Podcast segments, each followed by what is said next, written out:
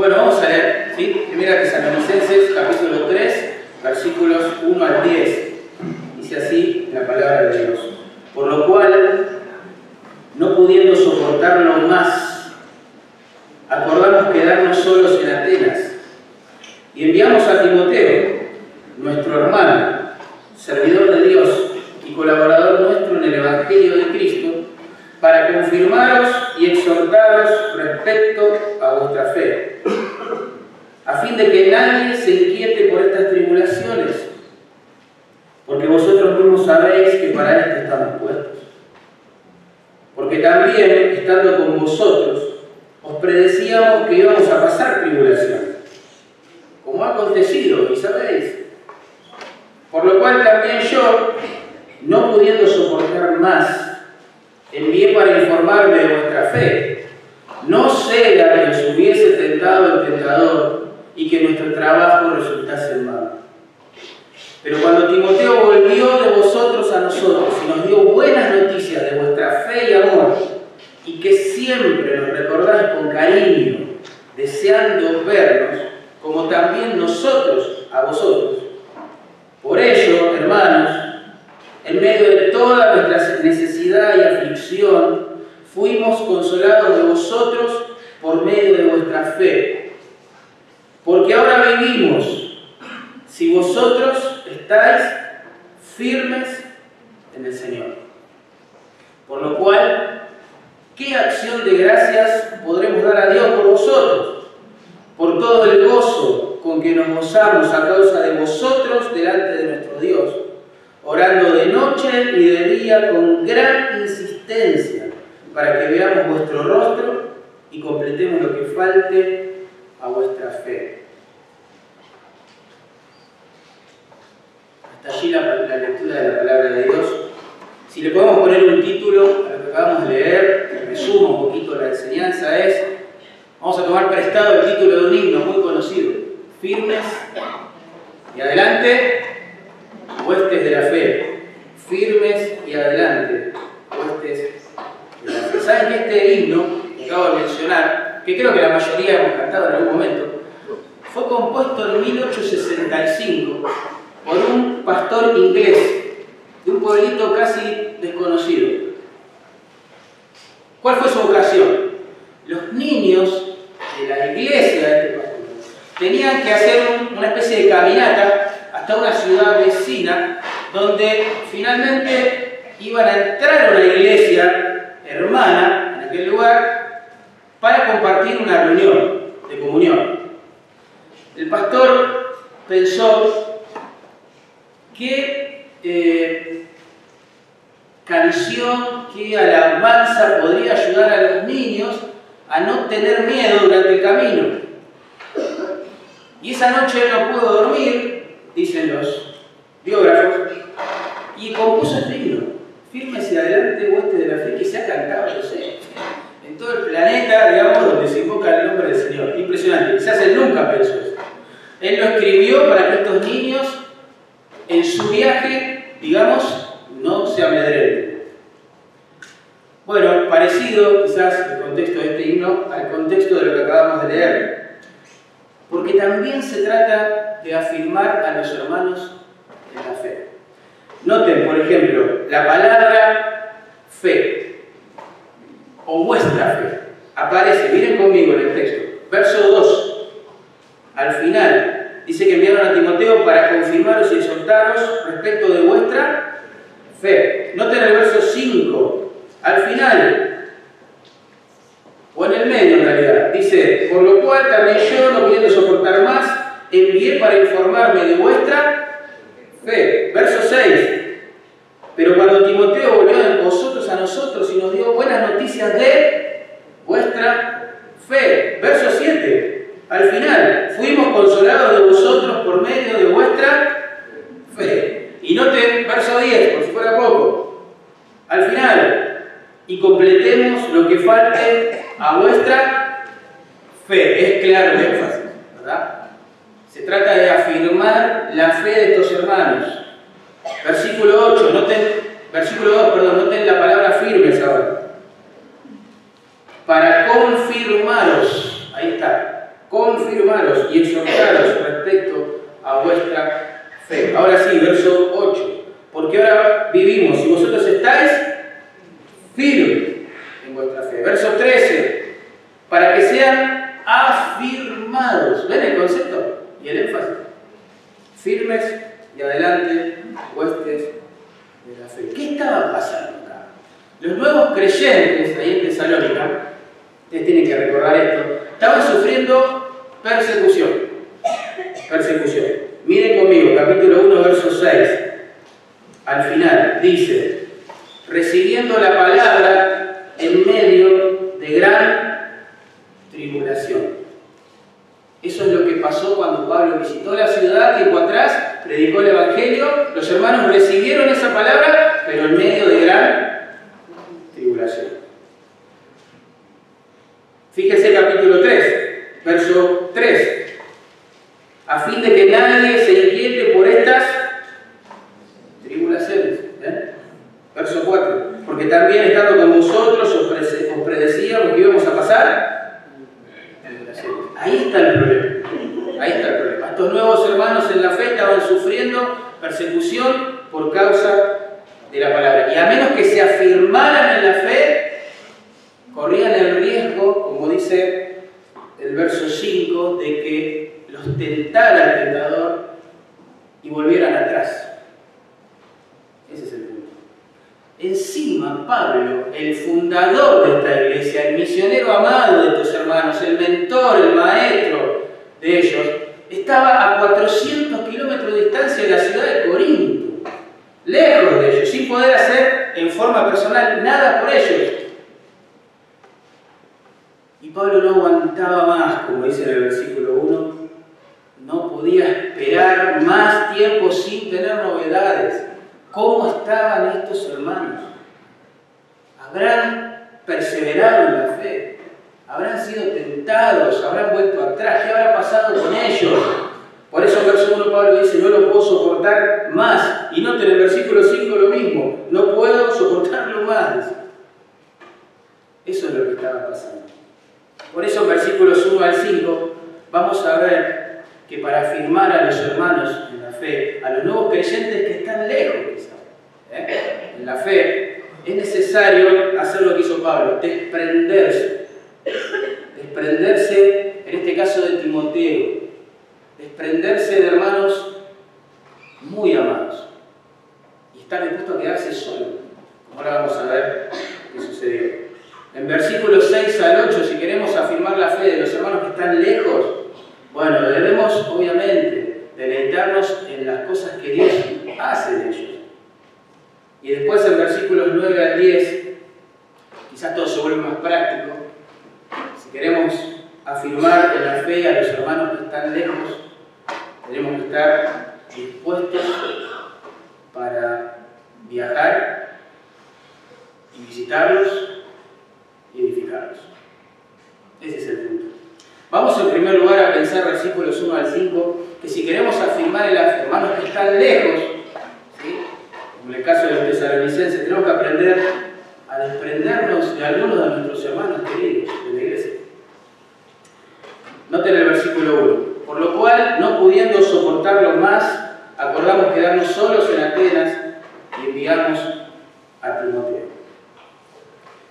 Pablo, como les decía, no podía soportar, por un lado, la ausencia de noticias respecto a estos hermanos, pero tampoco podía soportar la ausencia de Timoteo y de Silas. Se quedó solo. Pero fue una decisión que él tomó, como dice el texto, en conjunto con sus colegas misioneros. También sería importante recordar qué estaba sucediendo en la vida de Pablo en ese momento. No sé si recuerdan, pero los enemigos del Evangelio eh, obligaron a Pablo, a Silas y a Timoteo a salir corriendo de Tesalónica. ¿Recuerdan eso? De allí se fueron a Berea, una ciudad contigua. Esos mismos opositores al Evangelio, que complicaron la vida de estos misioneros en Tesalónica, los siguieron hasta Berea. Y otra vez alborotaron la ciudad. Y otra vez se tuvieron que ir abruptamente de la ciudad como si fuesen delincuentes, no sé, personas no gratas, solo por causa del Evangelio. Fue allí que seguramente estos tres misioneros se reunieron y dijeron, bueno, ¿qué hacemos? Y Pablo dijo, bueno, hermanos, pongo el corazón en la mesa, lo siento, vamos a tener que. Timoteo, anda a Tesalónica, silas quedate acá en Berea, atender a estos nuevos creyentes, y yo me voy a ir solo a Atenas a predicar el Evangelio. Y así sucede, hermanos, cuando la meta es extender el reino de Dios, predicar el Evangelio, afirmar la fe de los creyentes que viven lejos de nuestra iglesia local. Esto amerita que a veces siervos que se aman, que ministran juntos, que les encanta estar juntos, tengan que sufrir una especie de parto y, y, dejarlo ir. Es parte de la vida de la iglesia. Por eso el verso 2 dice, enviamos a Timoteo, nuestro hermano, servidor de Dios y colaborador nuestro en el Evangelio de Cristo. Voy a hacer un paréntesis, porque es necesario. Para afirmar la fe de los creyentes que viven lejos de la iglesia, recién convertidos, como en el caso de Tesalónica, no a cualquier persona. Y Pablo, por supuesto, eligió bien a quién enviarles, en este caso Timoteo. Miren cómo lo describe. Dice, nuestro hermano, es decir, si va a afirmar la fe de alguien, tiene su nombre de fe, alguien salvo, alguien redimido, un hermano en la fe. Y uno dice, bueno, eso es obvio, Mariano, pasemos al, al siguiente punto. No es, no es tan obvio, lamentablemente. No es tan obvio. Nosotros sabemos, y, la historia de la iglesia lo comprueba, que el diablo siempre se ha encargado de sembrar su cizaña en medio del trigo, del ministerio y la membresía de las iglesias. Ya lo sabemos. Hay escritores de libros, de teología que son incrédulos. ¿Escucharon eso? Personas que son expertas en los lenguajes originales del Antiguo y Nuevo Testamento, que no creen en Jesús. Y lo dicen abiertamente. Y sin embargo son mentores de los que estudian a sus pies. Hay gente que vive apostatando. En esta semana quedamos todos conmovidos porque un pastor, escritor de libros, seguramente libros que vos leíste, seguramente, públicamente hizo una carta, la distribuyó por redes sociales, renunciando claramente a sus principios. No, no es un tema obvio, Encima el evangelio decisionista que se predica en las iglesias, que se le dice, recibí a Cristo como tu Salvador. Sí, pero yo quiero vivir en mis pecados, amo mi vida, no importa, vos recibirlo a Cristo y vas a ir al cielo. Ese tipo de evangelio ha llenado la membresía de las iglesias de incrédulos. Peor aún, peor aún, una vez miembros, se meten en ministerios. Y cuando uno se quiere acordar, la iglesia está siendo ministrada por incrédulos que no se han convertido al Señor y por lo tanto no tienen el poder del Espíritu y por lo tanto no pueden obedecerle, no viven en santidad, no aman a Dios, no aman a las personas, no tienen su gloria como meta. Y, ahí comienza el debate. Así que no es una obviedad, que, si vamos a afirmar la fe de las personas que el Señor ha salvado, que viven lejos de este lugar, tenemos que enviar a alguien que sea un hombre de fe, como en este caso Timoteo. Una persona salva, salvada ¿no? por Cristo. También una persona servicial, noten cómo lo describe Pablo ahí. Enviamos a Timoteo, nuestro hermano, y agrega, servidor de Dios, claro, claramente. Claramente, tiene que ser alguien así, porque si no dedicamos nuestra vida a servir al Señor, en la práctica tampoco lo vamos a dedicar a servir a los demás. Vamos a vivir para nosotros mismos, persiguiendo metas terrenales, como hace este mundo. Sin necesariamente sumergirnos en el pecado escandaloso, pero sí vivir para nosotros mismos. Y la esencia del discipulado es morir a uno mismo para vivir para otros y para la gloria de Dios. Y Timoteo parece que era una persona así. ¿Se acuerdan cuando Pablo quería enviar a alguien a la iglesia en Filipos para que también haga este trabajo de afirmar en la fe a los creyentes? lo que dijo es impresionante. Dijo así, todos buscan lo suyo propio y no lo que es de Cristo Jesús. Filipenses 2.21. Por eso termina enviando también en aquella ocasión a Timoteo. Empezó a buscar, a ver, ¿quién está dispuesto a alegrarse a sí mismo? Renunciar a su vida autocentrada, cómoda, y va, a emprender un viaje peligroso de casi mil kilómetros hasta la ciudad de Filipos, solo para bendecir a los hermanos, edificarlos en la fe, sin recibir nada a cambio. Bueno, Pablo dice, no, nadie dice Pablo. Tuve que enviar a, a Timoteo porque nadie quería hacer eso. ¡Wow! Eso habla una manera tremenda de la tendencia que tenemos a los redimidos de vivir para nosotros mismos. También hay que enviar a una persona hacia su misa, dice colaborador nuestro, dice Pablo, es un colaborador, trabaja, la idea es trabaja con nosotros. No hace la suya, es una persona que, que es parte de algo que Dios está haciendo. No es un llanero solitario de la fe, se somete, sabe trabajar con otros. En este caso se somete a, a su mentor, Pablo. Es importante, no podemos enviar a cualquiera a cualquier persona a afirmar la fe de los hermanos que viven lejos de la iglesia, porque le va a hacer más de tropiezo que de bendición si lo hace. Tiene que ser una persona salva, una persona servicial, una persona sumisa. Pablo dice, enviamos a Timoteo. Timoteo acá es pasivo, es decir, fuera, fuera. Qué bárbaro, qué, qué, qué lindo trabajar así. Hermanos, hay una necesidad en la costa, vamos, y alguien va. Hermanos, hay una necesidad en Chaco, vamos. Hermanos, hay una necesidad en Quilmes. Vamos. Así debería ser. El punto es que Pablo acá, y este es el énfasis me parece, estuvo dispuesto a quedarse solo en Atenas, como dice el versículo 2, el 1, perdón. Estuvo dispuesto a quedarse solo, solo, en una ciudad donde nos enteramos por el libro de los Hechos que fue menospreciado, fue burlado por su fe. Pero él estuvo dispuesto a quedarse solo, a cortar, digamos, temporalmente esta comunión estrecha con un joven que amaba al Señor como Timoteo y como Silas, para afirmar la fe de los demás. O sea que él estuvo dispuesto a quedarse solo para que los hermanos en Tesalónica no estén solos. Ese es el punto. Acá. Porque el amor hace eso, ¿no? El amor se, se dispone a, a, sufrir. El amor es sufrido, dijo Pablo. ¿no? 1 Corintios 13. Por amor al pueblo que Dios está dando a luz en otros lugares. Esa es la idea. Debemos estar dispuestos también nosotros a Carapachá, de desprendernos de personas que amamos un montón, que quisiéramos que jamás se vayan de la iglesia, pero que quizás Dios está llamando a salir. Creo que esa es una de las lecciones más difíciles que enfrentamos en las iglesias locales. Tiempo atrás, recuerdo, estaba sirviendo al Señor acá, una vez que Jaime, el fundador de esta iglesia, se jubiló, se fue a Estados Unidos. Estábamos sirviendo codo a codo con nuestro hoy misionero, Daco Leandri, quien fue enviado en su momento a fundar la iglesia de Campana y hoy está trabajando la misma tarea, fundando una asamblea del Señor en Villa del Parque.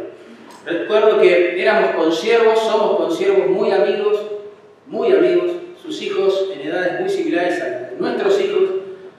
Todos los lunes comíamos juntos, pasamos tiempo juntos, nos reímos juntos, lloramos juntos, sufrimos juntos. Y siempre pensé yo en mi corazón que bueno, esto iba a ser para siempre, hasta que el Señor venga. Nunca me voy a olvidar, en el contexto de una, conferencia misionera, paso a hacer el cierre, como siempre se hace en un evento así, uno pregunta, quiere saber qué está haciendo el Espíritu Santo en los corazones. ¿Hay alguien a quien Dios esté inquietando entre nosotros para salir al campo misionero? ¿Quién pasa acá llorando? Dale, de Yo digo, no, no, no, bueno. ¿Hay alguien más? que yo tuve que enfrentarme esta decisión, por eso entiendo lo que Pablo está escribiendo. Tuve que pensar, yo disfruto de darme solo en el pastorado. Con tal de que la iglesia, en ese caso, el proyecto de iglesia de campana no esté sola. Después vino Diego, Diego Velázquez, y dijimos, bueno, ahora sí, tenemos pastor para la eternidad, un compañero, también muy amigo mío en el Señor, no solo consiervo en el Señor, amigo, amigo del Señor hasta el día de hoy. Dios le llamó a fundar la iglesia o a, refundar la iglesia en Urlina. Y se fue. Tenemos contacto, él está enseñando ahora en el Instituto Bíblico de Marte, pero se fue. Y la misma pregunta vino a mi mente. ¿Estoy dispuesto a quedarme solo en el ministerio para que los hermanos de la iglesia no estén solos sin pastor? Y hoy está Sergio. Está muchacho por este mensaje. ¡Chao, Sergio! Otro hermanazo, amigo, más que consiervo, amigo.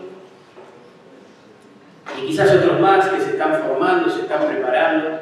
Quizás pronto hablemos de esto de manera más concreta, en una asamblea, etc.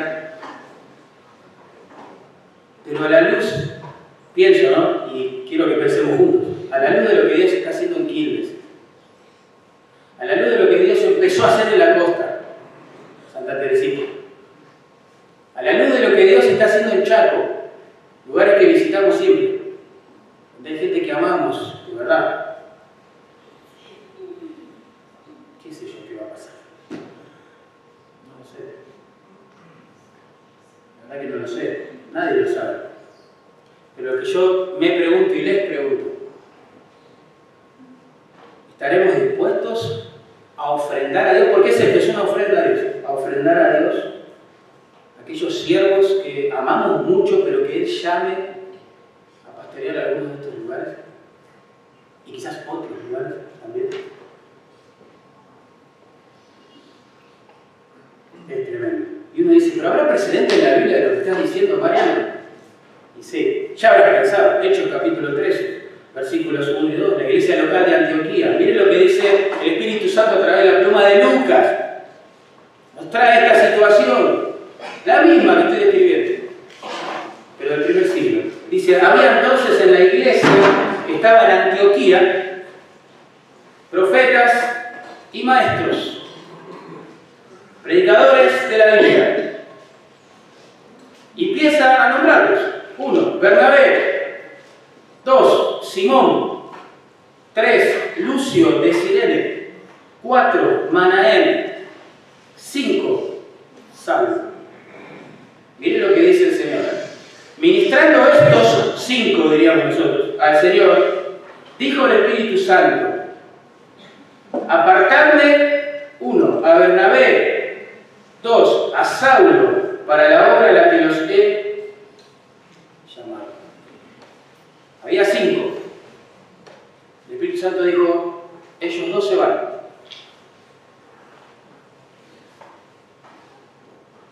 Yo me imagino que la iglesia por un lado habrá tenido un gozo tremendo, se extiende el Evangelio y por otro lado, no, Pablo se va. ¿En serio? ¿Se tiene que ir? ¿Es así? Bernabé. No, no, lo queremos, que se quede. Quede acá. Si nos ponemos así matemáticos,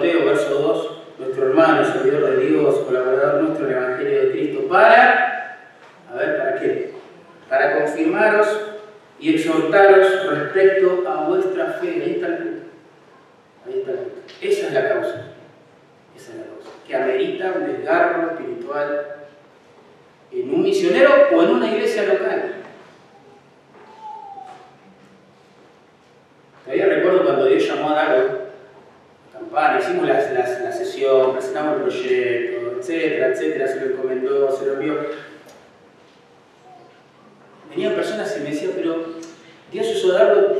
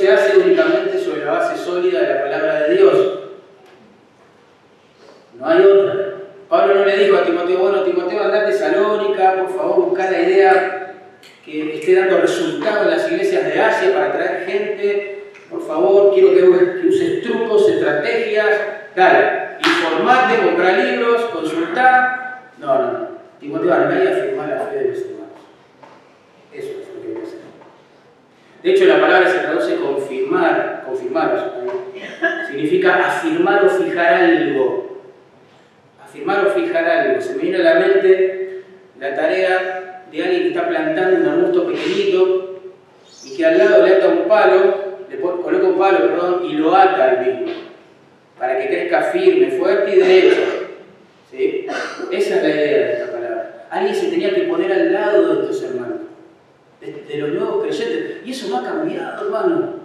Nos tenemos que poner al lado de los nuevos creyentes para firmarlos en el Señor. Pero si los viejos creyentes no estamos firmes en el Señor, ¿qué vamos a firmar? O si vivimos para nosotros mismos, ¿a quién vamos a firmar? Si decimos, hermanos, hay que ponernos al lado de los nuevos creyentes y disipularlos y en el Señor, y no tengo tiempo, no quiero.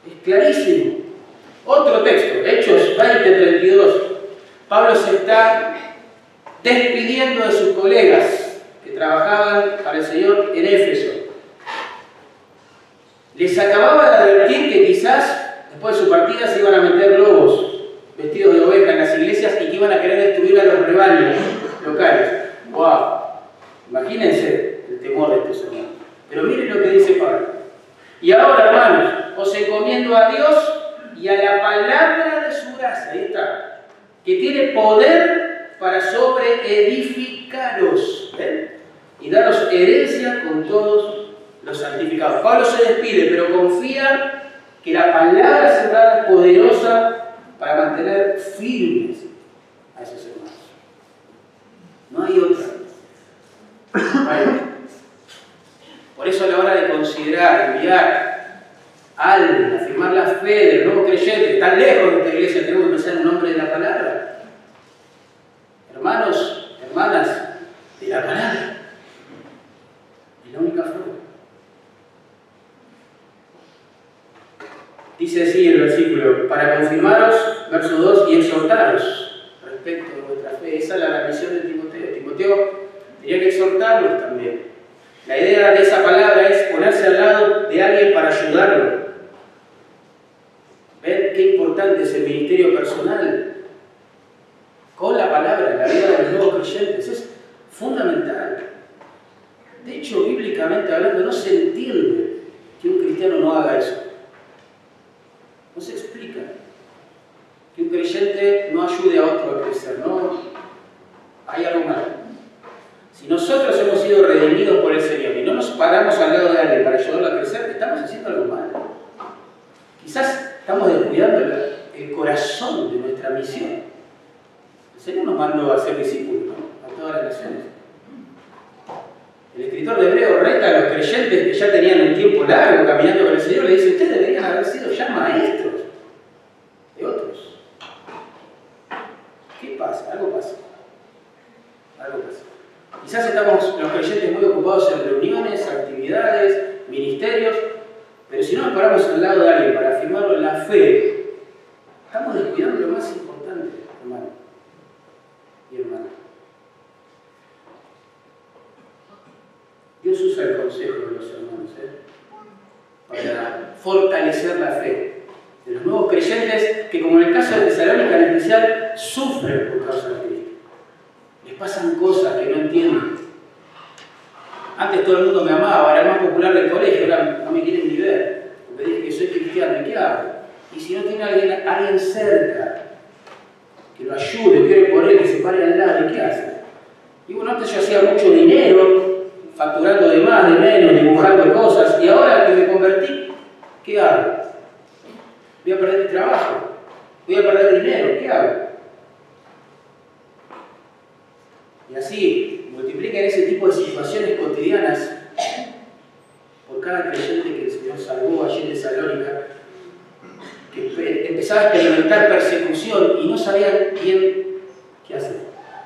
Ahora dice Timoteo, prefiero yo quedarme solo me humillen ahí en Atenas, no importa, vos andá, andá con esos creyentes nuevos, ponete al lado, afirmarlos en la fe, usar la palabra. ¿Para qué? Verso 3, a fin de que nadie se inquiete por estas tribulaciones, ¿eh? porque vosotros mismos sabéis que para esto estamos puestos. Ese es el propósito. Estos nuevos creyentes no solo que son nuevos, sino que están sufriendo por su fe. Y se puede llegar a inquietar ese texto me llama mucho la atención. Esa palabra que se traduce ahí, inquiete, inquiete significa ser sacudido, ¿sí? moverse de un lugar a otro. Imagínate, traer la mente, pum, pum, pum, vale. Lo agarran de la solapa, ¿no? Y lo sacuden, ¡eh, despertate! La tribulación, la persecución por causa de la palabra puede inquietar, y de hecho lo hace a los creyentes. Dios, piensen en los nuevos creyentes, que están sin alguien al lado que los afirme y que están experimentando persecución por su fe.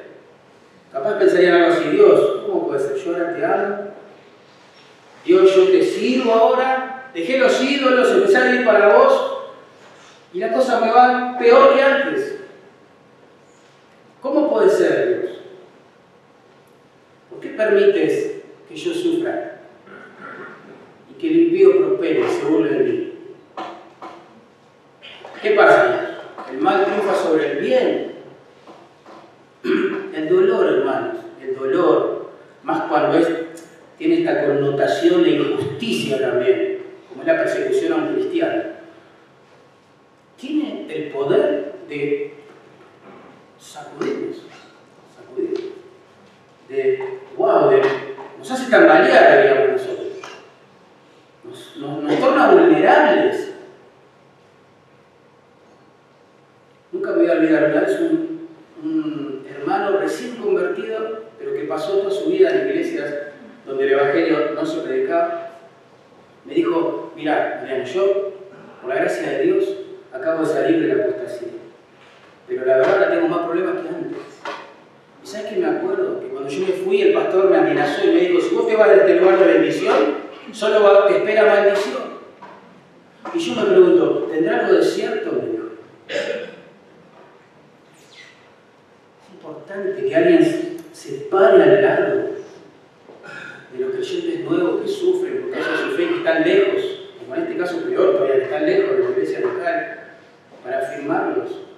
Por eso los cristianos no podemos vivir solo para nosotros mismos, tenemos una misión, tenemos que honrar al Señor, afirmando la fe de otros. Es importantísimo. ¿Qué diría Pablo a la pregunta que me hizo este hermano? ¿Tendrá algo de razón lo que me dijo? No, diría Pablo, no. Versículo 3 dice, porque vosotros mismos sabéis que para esto está puesto. Ahí está el consejo de Dios que trae paz al corazón. Alguien que está siendo sacudido, que sufre, que no entiende bien qué está pasando.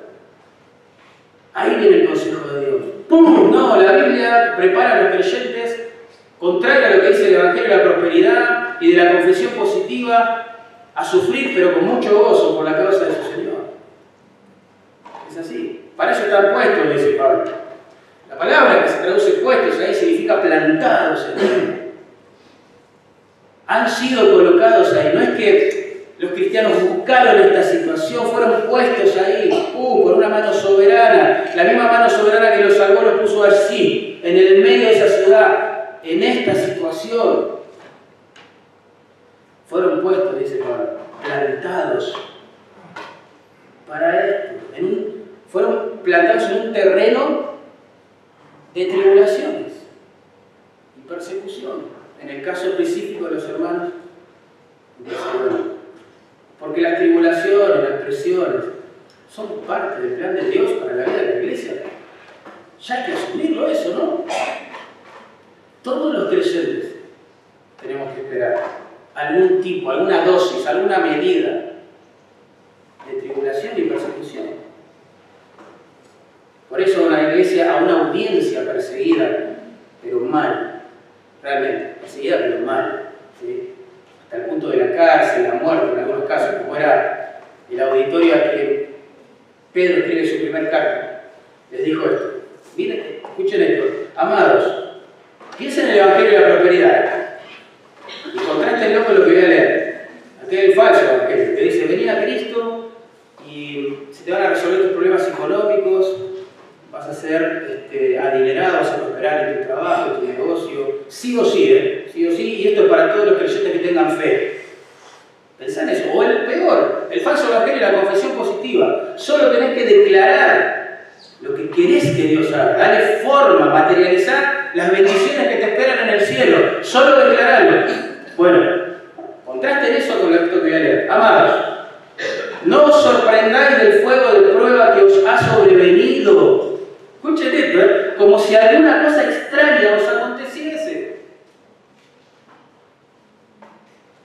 Pedro le dice a sus hermanos perseguidos, bueno, no se sorprendan tanto. No hay nada extraño lo que está pasando. ¿Se acuerdan? Era, así, esto es así. Si no gozaos, por cuanto sois participantes de los padecimientos de Cristo, para que la revelación de su gloria, cuando venga, os gocéis con gran alegría. Primera Pedro, capítulo 4, 12 y 13. De hecho, estoy convencido que Dios usa las aflicciones y las tribulaciones específicamente por causa de su palabra y de nuestra fe en el Señor, para recordarnos una y otra vez que somos peregrinos acá, que para nosotros lo más valioso no está acá, que estamos de paso, que tenemos una mochila en la espalda, no morada permanente, que no fuimos creados para vivir para este mundo y echar raíces en este mundo. Hemos sido salvados por una meta uh, mucho mayor, mucho más linda, preciosa, que es ver a Cristo y gozarnos con Él para siempre. Para siempre. Pablo también dice algo estos hermanos como lo que acaba de leer. Que Pedro escribió a su audiencia perseguida. Note el versículo 4. Porque también, estando con vosotros, os predecíamos que íbamos a pasar tribulaciones, dice Pablo, como ha acontecido, y sabéis, es decir, recuerdan, hermano, dice Pablo, ¿se acuerdan? Cuando estuve en la ciudad, predicándoles, enseñándoles, ¿se acuerdan que yo les dije que tenían que esperar tribulaciones por causa de la palabra?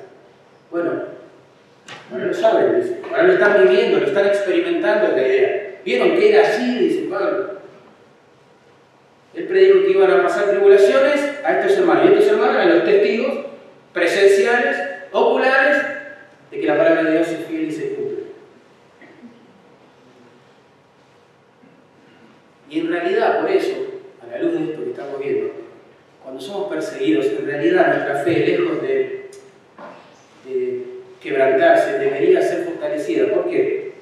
Porque esa persecución que llega a nuestras vidas por causa de la palabra, comprueba que esa misma palabra que nos lo advirtió es fiel y verdadera. Es así. Miren, 1 Pedro 4.9, otra vez, recuerden la audiencia perseguida, la cual escribe el apóstol. Leemos esto. De modo que los que padecen según la voluntad de Dios, encomienden sus almas al fiel Creador y hagan el bien. ¡Wow! Es revelador este texto. Los santos, los salvos, padecen según la voluntad de Dios. Por eso es que Pedro, sobre esta base teológica, les dice que en la práctica encomienden sus almas al Señor y hagan el bien a esas personas que los están persiguiendo. Porque eso pasa no por casualidad, no por fatalidad, no por mala suerte. No porque Dios no puede tener el control sobre los enemigos de la fe. No, eso pasa porque dice el texto claramente, es parte del plan soberano de Dios para los creyentes. En algún momento, en algún lugar en este planeta. De alguna forma, de otra. Yo doy gracias a Dios que todavía en Argentina nos podemos reunir.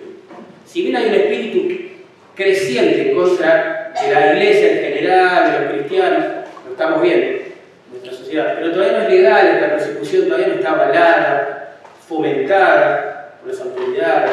Sería ilegal que alguien irrumpa acá, no sé, los quiera meter presos por estar juntos alabando al Señor, todavía. Estamos lejos quizás no lo sabemos. Pero si hay un espíritu que crece en contra del cristianismo, ¿se dio cuenta? Hay que observarlo más, hay que escuchar. La gente opina, cómo vive, qué piensa. Cada vez somos considerados un poquito más retrógrados por nuestra fe en Señor. Un poquito más indeseables. Y aunque amamos, amamos a las personas, nos tratan de discriminadores. Y nos tratan de personas que justamente fomentamos el odio en la sociedad simplemente porque nos oponemos a cierto tipo de pecado, ¿no? Esto crece y, genera cosas sobre los creyentes. Y nos aflige el alma, como quizás el justo Lot afligía su alma viendo las cosas que pasaban en y Gomorra. Aflige nuestra alma. Pero Pedro dice ahí, están padeciendo según la voluntad de Dios. John Bunyan, que ustedes habrán escuchado él seguramente, estuvo 12 años preso, 12 años preso, hermano. ¿Saben lo que es eso? 12 años preso sin ver a su esposa, a sus hijos. 12 años preso. ¿Sí? Solo, solo por la causa de Cristo. En un momento, y por la gracia de Dios, se le permitió escribir. Lo tenían aislado, no querían que nadie lo escuche, literalmente. Lo aislaron, pero se le permitió escribir. Y él escribió cosas como estas, que voy a leer a su iglesia local, que lo extrañaba. Que no veía la hora de volver a tener a su pastor. Les dijo esto, hermanos, si la cruz pesa mucho para ustedes, permítanme suplicarles que no se resientan con Dios ni con los hombres. No se enojen con Dios, porque Él no hace nada sin propósito. Ni con los hombres que los angustian, porque ellos son servidores de Dios para vuestro bien. Tomen con gozo lo que viene de Dios a través de ellos. Asombroso. Pero esa paz que se respira en estas palabras proviene de un corazón que ha entendido que Dios es soberano sobre los asuntos de su pueblo. Y que a veces Él decide que su pueblo sea perseguido y sufre. A veces los bendice, a veces los prospera, a veces nos aflige. En algún momento va a decidir que, bueno, se terminó nuestro peregrinaje acá, vamos a casa, la gloria. No siempre sana, eso quiero decir. Si siempre sanara, nadie moriría. Él es soberano. Él es soberano. Por esto, y para terminar, es muy importante, hermanos, muy importante enviar siervos, hombres salvos, hombres serviciales, hombres humildes, hombres de la palabra, que vayan a esos lugares a afirmar a los nuevos creyentes en su fe. Y más aún cuando estos creyentes están sufriendo, de alguna forma u otra, por seguir a Cristo. Por eso terminamos leyendo el verso 5. Dice, por lo cual también yo, dice Pablo, no pudiendo más, envié para informarme de vuestra fe. No sea que os hubiese tentado el tentador, ahí está, y que nuestro trabajo, dice Pablo, resultase en vano. ¿eh? Pablo movilizó a Timoteo, sufrió ese desgarro espiritual. Tratando de evitar esto. Que viniera el tentador, el tentador es un gran predicador de falsa doctrina. Cuando piensan, en el diablo, no piensen en alguien temblando, echando espuma por la boca, o crucifijos volando y esas cosas. Piensen en alguien que está trabajando en la mente de los creyentes y que les trae falsa doctrina y les inyecta falsos conceptos respecto de Dios, de su palabra, de su obra, y dan, inyecta, los mete. Y cuando los creyentes, porque no renovamos la mente con la palabra, empezamos a creer esas cosas, claramente somos súper vulnerables a, este tipo de tentación y a cualquier otra. Claro que si nuestra fe empieza a tambalear, la ansiedad le gana a nuestra confianza. Sabemos que Dios es soberano, pero en la práctica estamos, vivimos muertos de miedo. Porque el tentador inyecta falsas nociones respecto de Dios. Por eso, hermanos, por eso es tan importante que los creyentes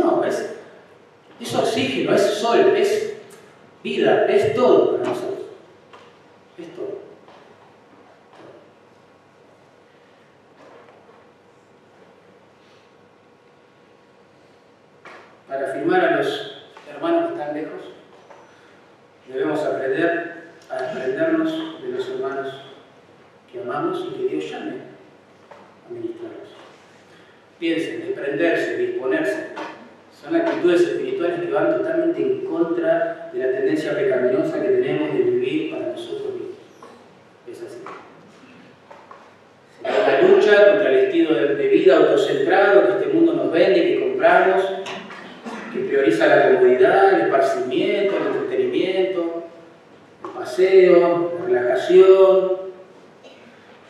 Paréntesis. Nunca los creyentes le dimos tanto espacio en nuestra vida como hoy a la relajación, al esparcimiento, al descanso, a la distracción. Y nunca hay tantos problemas de ansiedad en la iglesia de Cristo como hoy. Porque vino el tentador a nuestras vidas y aunque no nos dimos cuenta, nos sembró conceptos erróneos de para qué fuimos creados, cómo funciona la vida y, y de qué se trata esta salvación. Y lamentablemente compramos a veces esas cosas. Negarse a uno mismo para no negarle la ayuda a los demás, eso es vida, eso es gozo, eso es descanso, eso es propósito, eso es significado, eso es, tener un norte precioso hacia donde ir. Vivir para uno mismo después de haber sido salvado es haber ya caído en una tentación. Es estar lejos de los propósitos de Dios. Lejos. Lejos. Se vuelve a Dios en arrepentimiento y en fe, ¿no? También deberíamos examinar nuestro estilo de vida. ¿Para qué estamos viviendo? ¿De qué forma estamos viviendo? Si realmente una fe sencilla como la de un niño a la luz de estos versículos, que no, en realidad no estamos aprendiendo cosas muy profundas ni novedosas, refrescando cosas que sabemos, si realmente obedecemos y vivimos así o no.